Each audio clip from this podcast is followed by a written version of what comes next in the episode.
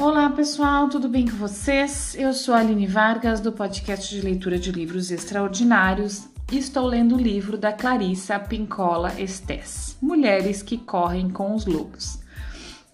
Vamos dar continuidade onde paramos né, é, na leitura quase no fim do segundo estágio, a mutilação. Uma boa leitura e uma boa escuta para nós. As mãos não são só receptores, mas também transmissores. Quando apertamos a mão de alguém, podemos enviar uma mensagem e, com frequência, o fazemos atra através da pressão, da intensidade, da duração e da temperatura da pele. As pessoas que, consciente ou inconscientemente, têm más intenções apresentam toques que dão a impressão de estar fazendo perfuração no corpo da alma psíquica do outro. No outro polo psicológico, a colocação das mãos sobre uma pessoa pode aliviar, confortar, remover a dor e curar. Esse é o conhecimento da mulher através dos séculos, transmitido de mãe para filha. O predador da psique conhece tudo a respeito do profundo mistério associado às mãos. Em muitas partes do mundo, uma forma extremamente patológica de demonstrar desumanidade está em sequestrar e decepar as mãos da vítima, mutilar a função de sentir, ver e curar o ser humano. O assassino não sente e por isso não quer que sua vítima sinta. É exatamente essa a intenção do diabo, pois o aspecto não redimido da psique não, sem, não sente e, na sua inveja doentia de quem sente, ele é levado a um ódio cortante. O assassinato da mulher com instrumentos de corte é o tema de muitas histórias. Esse diabo, porém, é mais do que assassino. Ele é um mutilador. Esse exige, ele exige a mutilação, não a escarificação decorativa ou simplesmente iniciática, mas aquele tipo de mutilação que deixa a mulher inválida para sempre. Quando dizemos que as mãos da mulher foram decepadas, queremos dizer que ela está forçosamente afastada da possibilidade de se consolar, de promover uma cura imediata, está completamente incapacitada para fazer qualquer coisa que não seja seguir o caminho antiquíssimo. Portanto, é correto que continuemos a chorar durante esse período. É a nossa proteção simples e poderosa contra um demônio tão lesivo que nenhuma de nós consegue compreender totalmente sua motivação ou razão de ser. Nos contos de fadas existe um leitmotiv chamado de objetivo lançado. A heroína que está sendo perseguida tira um pente mágico dos cabelos e o joga atrás de si, onde ele se transforma numa floresta tão densa que não se consegue enfiar um forcado entre as árvores. Ou então a heroína tem um pequeno frasco de água que ela abre, salpicando seu conteúdo atrás de si enquanto corre. As gotículas transformam-se numa enchente que efetivamente retarda a velocidade de quem a persegue. Na história, a jovem chora sem parar, molhando os tocos dos braços, e o diabo é repelido por algum tipo de campo de força ao seu redor. Ele não consegue agarrá-la como pretendia. Aqui, as lágrimas são o objeto lançado, o muro de água que mantém o diabo afastado não porque ele esteja comovido ou emocionado com elas. Ele não está, mas porque há algo na pureza das lágrimas verdadeiras que anula o poder do, de do demônio. Descobrimos que isso é verdade quando choramos a mais não descobrimos que isso é verdade quando choramos a mais não poder porque não há nada ficou estranha essa frase, né? Descobrimos que isso é verdade. Quando choramos, há mais não poder, porque não há nada, não há nada, absolutamente nada no horizonte, a não ser as possibilidades mais áridas, mais sombrias e impe impenitentes. E, no entanto, são nossas lágrimas que nos salvam de arder até nos reduzirmos a cinzas. A filha deve lamentar-se. Fico perplexa com o fato de as mulheres hoje em dia chorarem tão pouco e, quando fazem, procurar justificativas. Fico preocupada quando a vergonha ou, des... ou o deshábito começam a eliminar uma função natural. Ser uma árvore florida e estar cheia de seiva é essencial e não pode e, e não desculpa é essencial. Senão você pode se quebrar. Chorar faz bem e é certo. Chorar não cura o dilema, mas permite que o processo continue em vez de entrar em colapso. E agora, a vida da donzela, como era até então, sua compreensão da vida até este ponto terminou e ela desce para outro nível do mundo oculto. E nós continuamos a acompanhá-la. Prosseguimos, mesmo no sentido vulnerável e tão desprovida de proteção do ego quanto uma árvore cuja casca foi arrancada. No entanto, temos poder já que aprendemos a atirar o diabo para o outro lado do quintal. A essa altura, percebemos na nossa vida que, não importa o que façamos, os planos do nosso ego fogem das nossas mãos. Haverá uma mudança na nossa vida, uma das grandes, independentemente. Haverá uma mudança na nossa vida, uma das grandes, independente dos belos planos que o ego, maestro temperamental, tenha para o próximo movimento. Nosso próprio destino poderoso começa a governar nossa vida não o moinho, não a vassoura, não o sono. Acabou-se a vida como a conhecíamos. Desejamos ficar sozinhas, talvez que nos deixe em paz. Não podemos mais confiar na cultura paterna dominante. Estamos envolvidas com o primeiro aprendizado da nossa vida verdadeira. Persistimos. Essa é a época em que tudo que valorizamos perde sua graça Jung nos lembra o termo usado por Heráclito, Heráclito, enantiodromia, que significa refluir. Esse refluxo pode, no entanto, ser mais do que uma regressão ao inconsciente individual.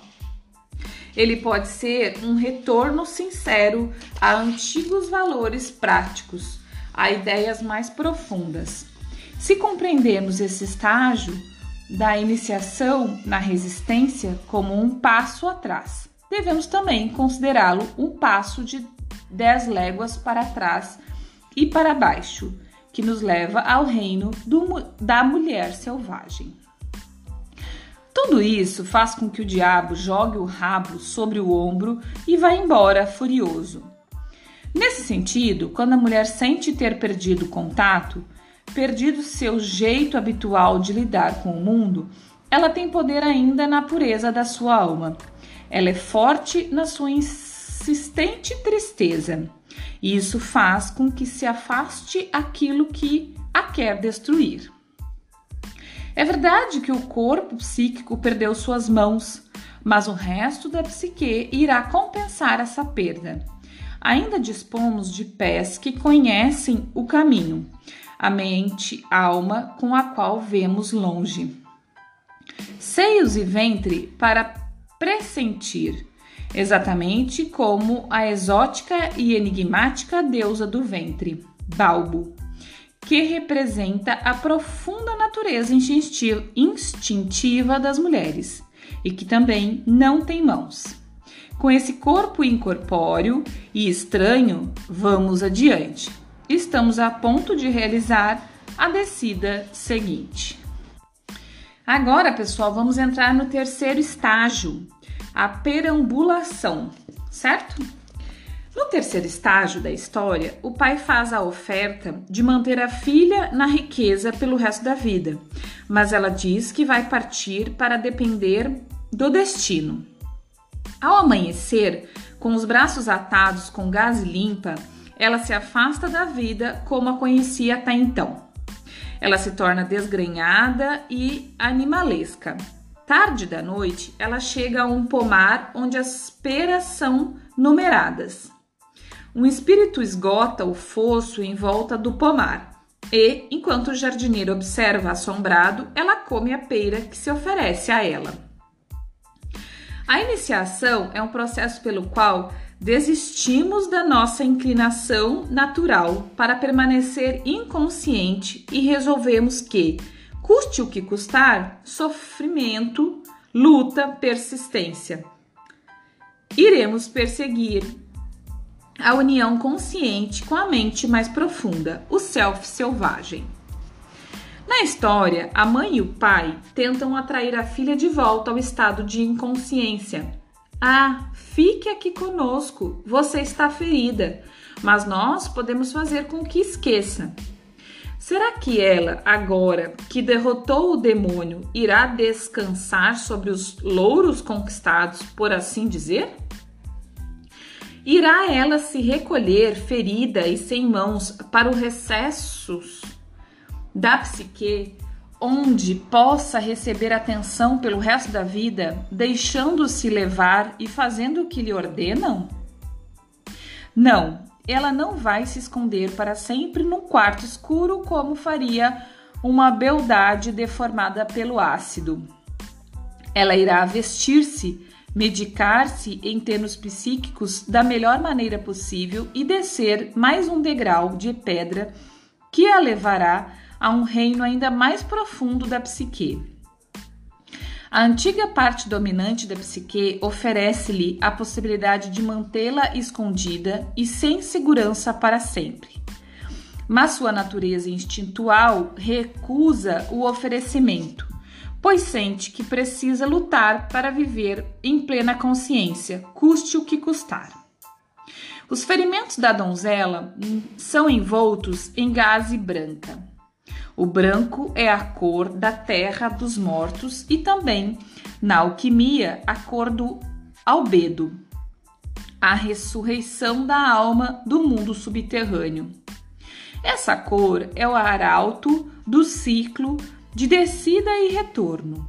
Aqui, no início, a donzela transforma-se em andarilha, e só isso já representa uma ressurreição para uma nova vida e uma morte na vida antiga. Perambular é uma excelente opção. As mulheres nesse estágio muitas vezes começam a se sentir tanto desesperada quanto inflexíveis para iniciar essa jornada interior. Não importa como. E é o que ocorre quando deixam uma vida por outra, um estágio da vida por outro, ou às vezes até um amante por nenhum outro, a não ser elas mesmas.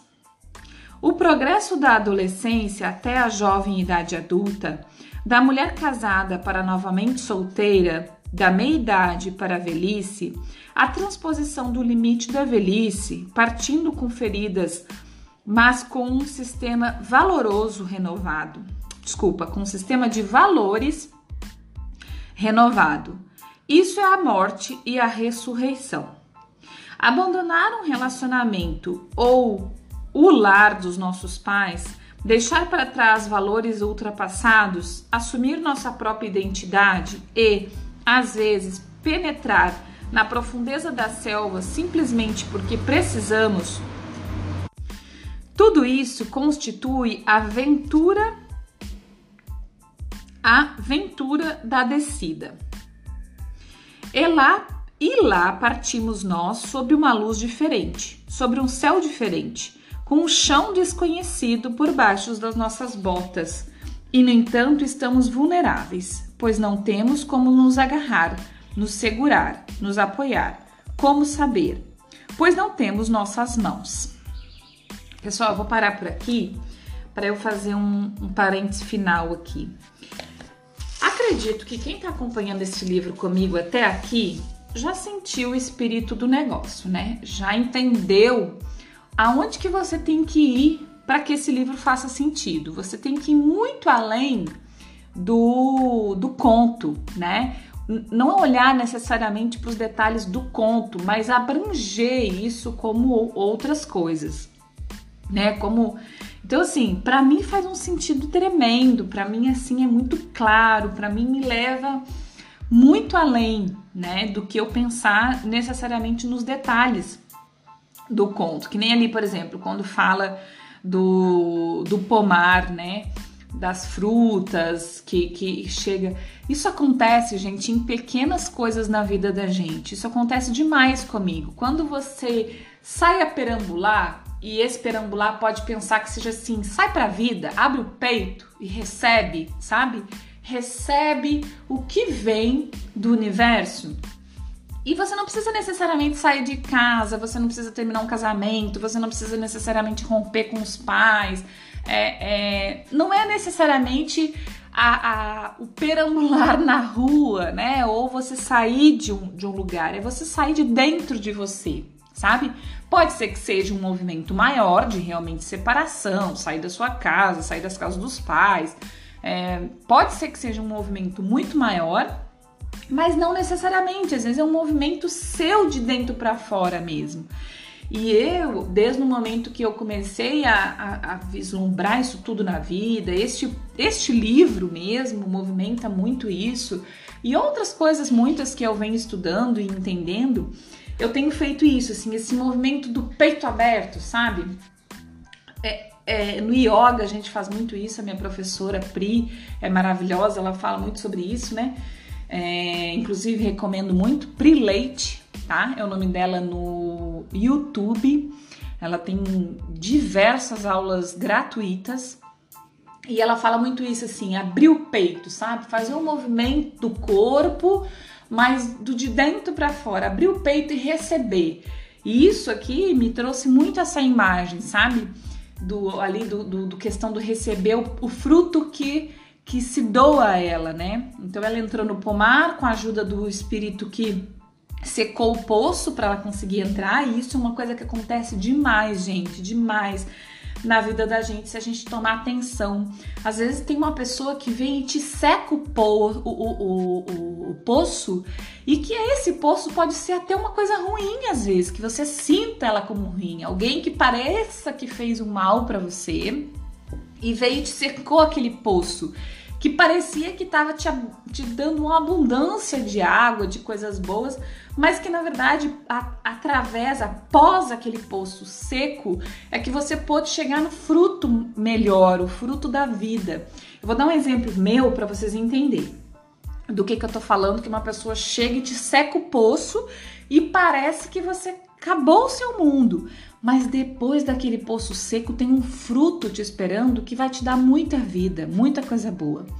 O meu exemplo é o seguinte: eu estava. Eu, eu vou tentar resumir aqui, talvez vocês não entendam todos os detalhes, mas eu estava trabalhando numa obra, que eu trabalhava em obra, né?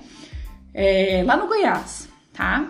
Hoje eu moro em São Paulo, mas eu estava trabalhando numa obra lá no Goiás. E eu recebi uma oportunidade, uma proposta de ir para o Maranhão, tá? Para São Luís, com um cargo muito melhor do que eu estava, com o salário o dobro, com todo o reconhecimento, com o tipo de obra que eu sonhava. Então, tipo assim, tudo maravilhoso, certo? Só que eu estava na época, né, começando um relacionamento de casado com o meu marido, que é o atual até hoje, né? Nós estávamos assim, acho que no máximo dois anos, um ano e meio, dois anos juntos, morando na mesma casa, com uma vida de casado. E ele a princípio não iria para essa obra. E aí nós ia viver nessa distância, né? Ele a princípio ficaria ou ali no Goiás, ou viria para cá para o Sudeste, em algum lugar, né? São Paulo, Rio, alguma coisa assim, para uma outra obra, que ele também trabalha em obra, né? Hoje, ele trabalha até hoje, eu não trabalho mais. É... E eu lá no Maranhão. Então nós teríamos essa distância, né? Essa questão de deslocamento é, de tempo em tempo, a princípio de dois em dois meses. Mas é uma distância para você construir uma vida e coisa, é uma distância. Enfim, Eu recebi a proposta, fiquei animadíssima profissionalmente, né? Mas cheio de receio em relação ao meu relacionamento. O responsável da obra onde eu estava falou que me liberaria, mas o superior acima dele não permitiu, que a gente chamava na época de SUCOM. Então é um superintendente acima daquele responsável da obra, não me liberou, porque ele já tinha ideia de eu ir para a obra que eu fui, que era de Belo Horizonte, que depois do Goiás eu fui para uma obra de Belo Horizonte. O meu mundo, o meu poço secou na minha frente. Porque para, mim aquela oportunidade era um, um poço enorme de água, cheia de, de fluidez, cheia de nutrição, cheia de coisa boa profissionalmente, para mim era um sonho, né? Era o que todo profissional naquele momento, como eu, gostaria de receber. Mas todo o meu lado pessoal ficaria um ponto de interrogação do que seria. Talvez eu teria nem continuado meu relacionamento. Então, quando eu recebi essa notícia de que eu não poderia ir, que eu não seria liberada, o meu poço secou. Mas aí eu chorei, chorei, chorei. O meu, gente, eu me lembro de mim em cima da cama chorando igual uma louca. Me sentindo a pior pessoa do mundo, me sentindo assim, como se o mundo tivesse me tirado o coração, tivesse me cortado as mãos, como foi aqui a história, né? E aí o chefe da obra, eu lembro que ele me ligou e disse: Aline, calma, calma. A vida, ele é uma pessoa muito sábia, gosto muito dele até hoje. Inclusive, ele tá na obra aqui onde meu marido tá aqui em São Paulo. E ele falou: Aline, calma, a vida nos tira, mas nos abre, nos tira um e nos abre muitas outras portas, né? Calma, que alguma coisa vai acontecer de bom na sua vida diante deste não agora. Muitos outros sim virão. Então, fazendo analogia com o texto, aquele momento, aquele homem foi o espírito que veio e secou meu poço. Pareceu bom na hora? Não, pareceu horrível. Mas depois disso eu fui para a obra de BH, né, de Belo Horizonte, e lá o meu filho nasceu, que é o maior fruto da minha vida. Desculpa que eu não tenho como falar sobre isso sem me emocionar. Porque o fruto que a, a a donzela recebeu aqui, que se doou para ela, né, que desceu para ela comer, foi na minha história o meu filho, que nasceu no ano seguinte disso. Eu, eu, isso aconteceu por volta de outubro, novembro de 2013. Eu fui para obra, eu fui demitida para eu poder ir para essa outra obra e eu fichei nessa outra obra em Belo Horizonte em janeiro. Eu engravidei em março então, tipo assim, poucos meses, não deu nem seis meses desse meu poço secar e eu recebi o fruto que era meu filho. Então, assim, o fru é, existe muitas. O poço às vezes pode secar na nossa frente e parecer bom, mas pode secar e parecer ruim. Só que o fruto vai vir. O fruto vai, pode ter certeza que o fruto vai vir. Se você precisar chorar, chore, como fala aqui a autora. Chore, chore todas as lágrimas que você precisar. Mas tenha certeza de que se você continuar e continuar de peito aberto, isso é uma coisa que eu faço muito na minha vida, eu vejo muito resultado. Eu não me fecho para a vida. Eu não me fecho por mais que eu tenha resultados ruins, que eu tenha coisas que não às vezes eu preciso me recolher. E isso eu aprendi muito. Que quando o meu corpo, o meu, meu psicológico, meu, a minha psique pede recolhimento, eu me recolho. Mas eu me recolho com a certeza de que vão vir outras coisas melhores. Eu sempre tenho esse peito aberto. E aí eu sempre fico é, é, olhando para tudo de peito aberto e recebendo tudo que vem de peito aberto. E aí os frutos vão chegando sabe? E às vezes outros poços vão secando, outras coisas ruins acontecem, mas eu sempre vou esperando a coisa boa. Isso, gente, é um aprendizado. Não, eu não sou nem fui, nunca, eu não fui assim sempre. Foi, é, não consigo ser 100% assim. Existem momentos onde a tristeza bate, onde parece que, que não, que não, que tudo vai dar errado. Mas quanto mais eu consigo abrir o peito e esperar coisa boa, quanto mais eu consigo agradecer mesmo pelas coisas ruins, mais coisas boas acontecem. Por quê? Porque a gente consegue ver coisas boas no, numa flor que abre no, no, aqui na frente da minha janela, que agora mesmo eu tô vendo uma orquídea é, linda que tá com um monte de flor aqui na frente da minha janela, no meu espaço, onde eu tô lendo, lendo esse livro com você. Eu consigo, numa coisa errada que dá, é, que nem, por exemplo, rapidinho vou falar aqui um exemplo. Nós estávamos para vender um carro, nosso carro, e nós fomos livrados de um golpe. Era um golpe, é um golpe que está acontecendo. Inclusive ontem apareceu no Fantástico para quem viu. Nós quase caímos neste golpe que eles estão fazendo do OLX de vender carro. E eu consigo olhar para isso e agradecer que nós não vendemos o carro e não caímos no golpe, entendeu? Então, várias outras coisas que parecem ruim de início, mas que são coisas maravilhosas na vida da gente. Enfim, falei demais, mas eu queria trazer esse parênteses aqui. Esse parênteses ficou enorme para que você escutasse esse livro e se você precisar voltar e escutar esse episódio de peito aberto, volte e escute de peito aberto. Ah, eu tô num dilema na minha vida que eu acho que eu preciso separar. Ou eu acho que eu preciso sair de casa, das casas dos meus pais, ou eu preciso mudar de emprego. Pense se realmente é isso que você precisa fazer.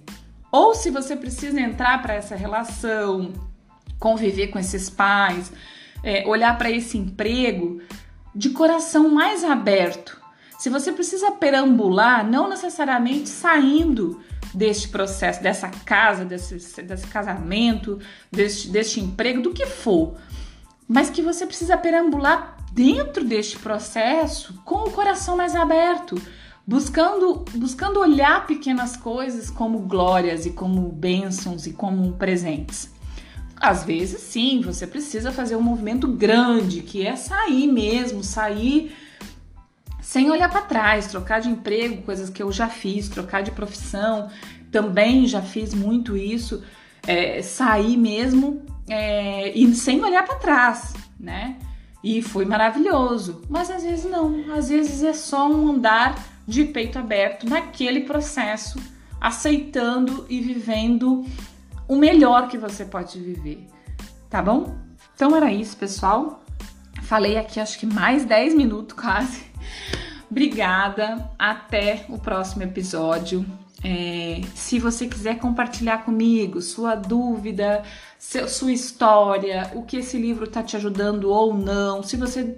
qualquer coisa, quiser falar comigo, mande um e-mail para Aline, esse Aline com Y no meio, Y no fim, vargas.hotmail.com ou pro Instagram Espaco Lua. Esse Lua é L-H-U-A, tá bom? Um beijo, muito obrigada. Até o próximo episódio.